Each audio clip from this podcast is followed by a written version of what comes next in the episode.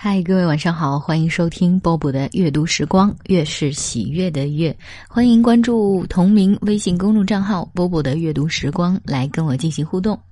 今天呢，为大家选的这篇文章来自于《世界华人周刊》的专栏作者荞麦青青所写，《一代风流宋美龄，一生精致，三世传奇》。在电影《花样年华》里。张曼玉扮演的苏丽珍穿着旗袍，莲步轻移，袅袅婷婷走过幽暗小巷的时候，人们不仅心醉神驰于她的摇曳生姿、风情万种，但那一脸的落寞凄婉，已我见犹怜。旗袍与张曼玉是幽怨的诉说。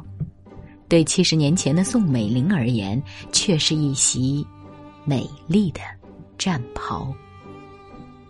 一九四三年，为取得美国对中国抗战的更多支持和帮助，宋美龄以第一夫人的身份访问美国，受到了国家元首级的待遇。二月十八日，宋美龄在美国国会分别向美国参众议院发表了长达二十分钟的演讲。当天，宋美龄穿着黑色金丝绒旗袍，胸前别着镶有宝石的中国空军徽章，这也是美国国会历史上第二位女性登上国会演讲台。此次演讲被列为美国国会历史上重要的演讲之一。当时，议员和旁听席上皆座无虚席。国会议员们凝神聆听宋美龄演讲。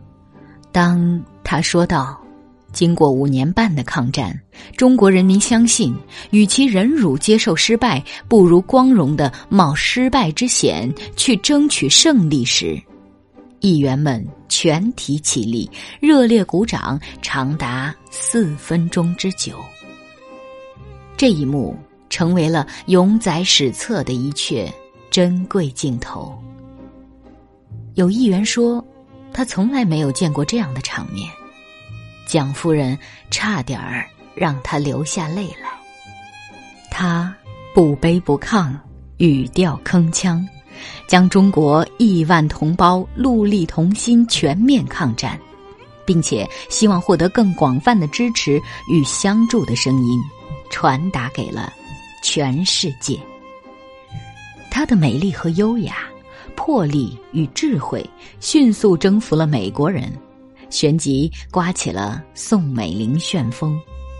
她的演讲通过收音机在全美转播，许多杂志以她的肖像作为封面。在随后的几个月里，宋美龄遍访了多个州举行演讲，总计有超过二十五万人听过她的演说。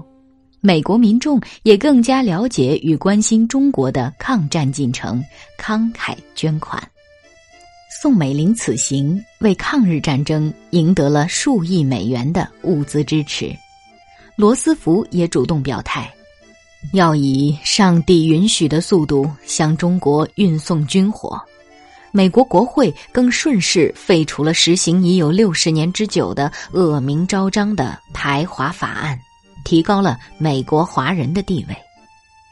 多年后，仍有人记得当年的宋美龄穿着剪裁得体、玲珑有致的旗袍，缓步走上演讲台的情形。她梳着乌黑的发髻，目光如朗月异彩，清风流云入眉弯。美国总统夫人埃莉诺对其亲近不已。我不得不为他动人的气质感到荣幸之至。演讲时，他又俨然像一个斗士。一九四三年十一月，宋美龄随蒋介石出席中美英三国首脑开罗会议。开罗会议，明眸皓齿，一袭绣着金色菊花的紧身黑缎旗袍，更衬得宋美龄。雍容典雅。彼时，她扮演的角色不是富贵妻荣的女配，更不是聊胜于无的壁花。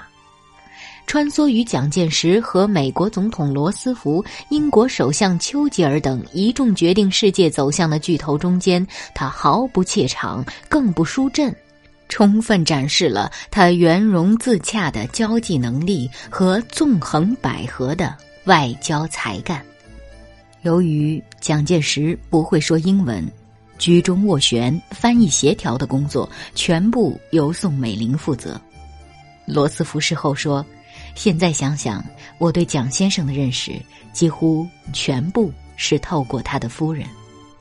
他答应给中国九十个师的武器装备，连一向刚愎自用的丘吉尔都爽快地同意出兵缅甸，帮助中国打通滇缅公路。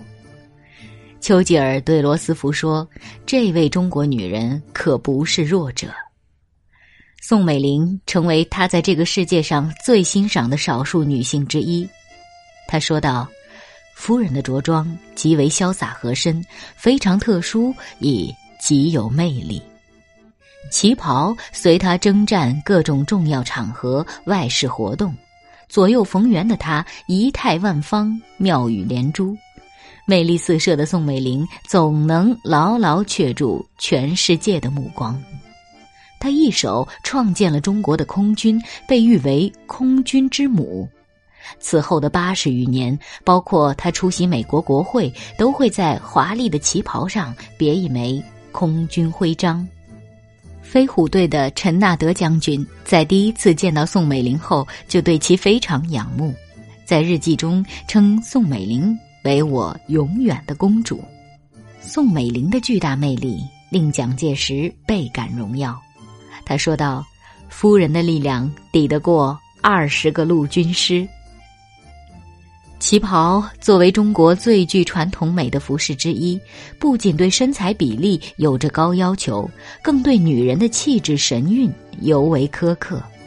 体态非浓纤合度者穿不得，气韵非雅致逸态者衬不起。”杜甫在《丽人行》中写道。太浓意远，疏且真，肌理细腻，骨肉匀。宋美龄为了保持这种骨肉匀婷、绰约多姿的状态，对自己的身材管理极为自律。多年以来，她一直坚持合理膳食、饮食清淡。他精彩的一生堪称传奇，但他的生活方式宛如清教徒一样。节制内敛。在宋美龄的官邸放有一台小磅秤，每天都要称量自己的体重。一旦超出既定的标准，她会立即开始控制自己的饮食，正餐改为蔬菜水果沙拉，直到身材轻盈如初，才会恢复吃一点肉类。她从年轻的时候体重就是五十公斤左右。后来几十年的时间里，他的旗袍很少修改过尺寸，直至百岁高龄，他的体态也未出现过任何臃肿。他收藏的一千件旗袍，颜色参差，款式各异，但他最钟爱的始终是那么几款。不仅见证了她最美丽的时刻，也收纳了生命中那些或风云际会、或弥足珍贵的时光。当他站在演讲台上慷慨激昂时，旗袍成为了他的战衣；当他依偎在他身边千娇百媚时，旗袍成为了他的锦衣。旗袍作为她的御用服装，每每令她光彩照人时，少有人知她穿着战服亦有不逊军人的勇毅。当年宋美龄在武汉保卫战中，冒着枪林弹雨，四次到前线，五次差点送了命。在七十一军死守河南富金山的第九天。前沿战壕里的团长沈之声简直不敢相信自己的眼睛，身着军服、头戴钢盔的宋美龄竟然出现在阵地上。军长宋希濂闻报后要来奉陪，也被宋美龄严令挡在了山头指挥部。宋美龄不但带来了最急需的武器弹药，还有自己真情的鼓励。在江西九江万家岭吴奇伟的第四军前沿阵地上，宋美龄和军长夫人龙文瑜都是军服绑腿，出没在日寇飞机狂轰滥炸之下的防空洞里，仅一步之差就可能被炸得粉身碎骨。他在阵前说：“这是中华民族的生死存亡之战，我正该上火线。”人人皆为。他的夫君权倾天下，他可以顺理成章养尊处优，但他的志向不是成为金丝雀，而是一只既可以翩跹于长空，亦能迎击风雨的云雀。小女人的妩媚，大女人的果敢，在他身上相得益彰，妙合无垠。唐诗里。写新婚女子，妆罢低声问夫婿，画眉深浅入时无。宋美龄自少女时期，不仅将化妆当成一种社交礼貌，更视之为一个人精神风貌的外显。即便人至暮年，每天仍会花上很长时间去精心打扮。只要生命之花不凋零，他就不允许自己对形象的管理有任何怠惰。他拒绝素面朝天，传说中连他的先生也极少见到他的素颜。对于美，宋美龄天生就有一种乐于去、细于记的领悟力和亲和力，加之后天的不断修炼，更是合于道。融于情，但令他卓而不群、美不胜收的，则是他的内外兼修。宋美龄毕业于美国著名的威尔利斯女子学院，她博览群书，学贯中西，精通六国语言。此外，她还多才多艺，涉猎广泛，遍及音乐、外语、宗教、体育、美术等多个领域。而绘画是他终身爱好。上世纪三十年代，宋美龄曾师从张大千，后来到了台湾，又随黄君璧和郑曼青学画。黄君璧教他习山水，郑曼青教他绘花卉。刚开始学画时，他每天下午都一个人钻进画室，埋头苦练。满地都是他画坏揉成一团的废纸。到台湾后，生活平静，他对书画的热爱与兴趣更是如雪融春泉般的倾泻出来。他三天两头跑到台中看古字画，并悉心研磨，勤学不辍。他的画作进步神速，日臻佳境。一度外界盛传宋美龄的画多是老师代笔。倔强的他出面请台湾有名的画家一起到士林官邸吃饭。饭后，老师提议大家一起作画，先从宋美龄这里开笔。宋美龄当众挥毫泼墨，勾皴染点，在场的人都纷纷赞叹宋美龄的画笔精墨妙，意趣盎然，轻逸处显灵气，厚朴处。愈疏润，某些地方甚至还胜老师一筹。从此，大家对宋美龄画作真伪的质疑烟消云散。西安事变次日，宋美龄给蒋介石写信，要他为国珍重，包括他的小楷不仅清丽俊秀，亦鸾回凤舞，刚柔相济的笔格令人惊艳不已。西安事变时，她亲履险境救夫于难。她写给丈夫的信以端正的小楷写就，骨骼清雅，亦有不逊须眉的刚洁之气。字里行间充满牵挂与关爱。妹日夕祈祷上帝赐福吾兄，早日脱离恶境，请兄一起求主宰赐予安慰，为国珍重。为道，妻美龄。蒋感叹：妻之于夫，不惜牺牲其本身之一切，以保全余之身心为唯一目的，殊为可感。在蒋介石的日记中，更是将其对爱妻的缱绻之情展露无遗。蒋介石第一次见到宋美龄，就在当天的日记里写了四个字：“心甚依依。”他曾猛撞孟浪，烈焰于色，但遇到他，变成那个此心安处是吾乡的归人。多少风尘雨息，多少危境冤束，他与之同度共设。他因此剖白对他的感念与愧疚。三妹爱鱼之切，无微不至，彼之为鱼之牺牲幸福，亦成不少。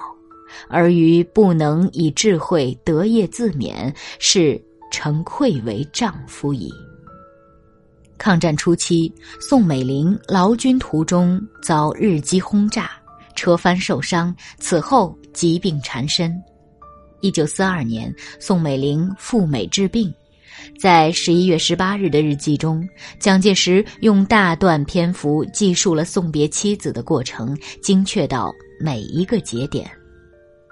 午时醒后不能安眠，莫祷其此行平安成功。九时送妻至九龙铺机场，同上机送至新津大机场换大机。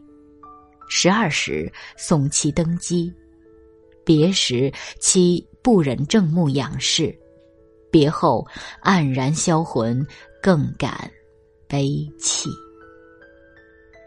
在一份代遗嘱中，他郑重交代：于死后不愿国葬，而愿与爱妻美玲同葬于紫金山峡洞西侧山腹之横路上。甚至谆谆告诫金国、韦国两儿，须听从其母美龄之教训。凡认余为父者，只能任于爱妻美龄为母，不能有第二人为母也。他此生的一大骄傲，当时不仅令他爱，亦让他敬。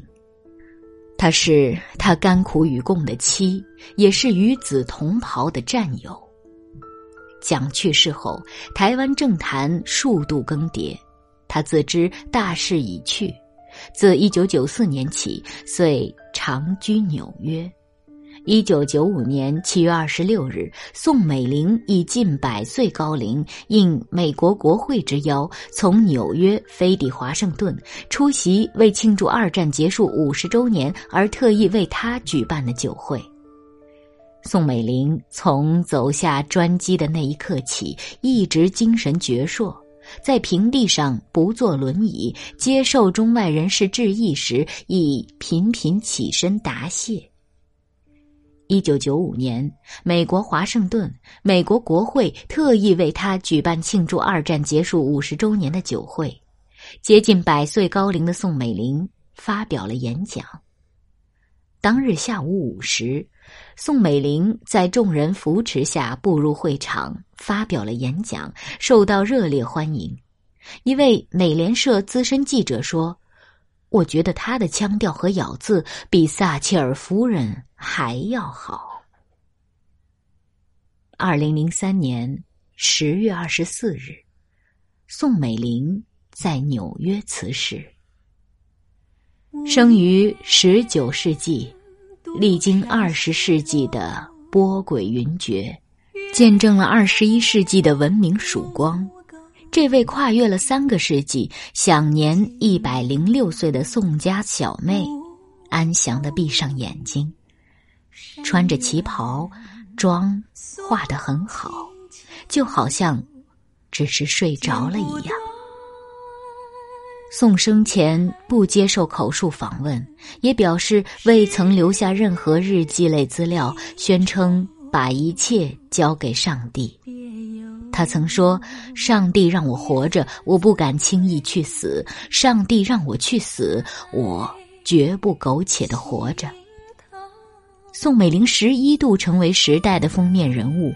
美国前国务卿基辛格如此评价她：一位乱世美人，以女性非凡的情感影响了大千世界。是非成败，自有千秋公论，而历史功过亦清浊可分。但对于宋美龄而言，这样的谢幕，也许正是她要的收手。好了，今天这篇文章就为大家读到这儿。我是波波，在厦门跟各位说晚安。